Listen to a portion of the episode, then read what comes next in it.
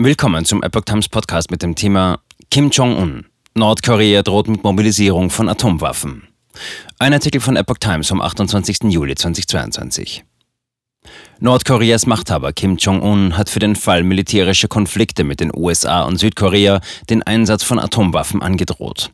Die nordkoreanische Armee sei auf jede Krise gründlich vorbereitet, sagte Kim am Donnerstag nach Angaben von Staatsmedien bei einer Feier anlässlich des vor 69 Jahren geschlossenen Waffenstillstands zur Beendigung des Koreakriegs.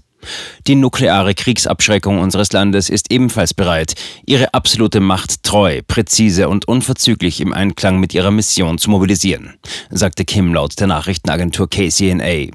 Er betonte die uneingeschränkte Bereitschaft seines Landes, jede militärische Auseinandersetzung mit den Vereinigten Staaten zu bewältigen.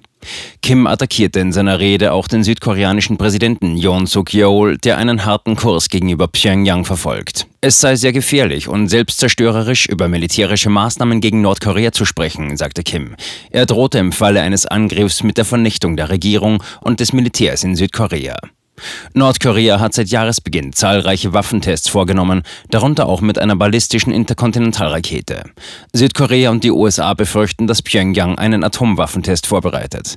Die beiden Verbündeten hatten in dieser Woche gemeinsame Militärübungen absolviert.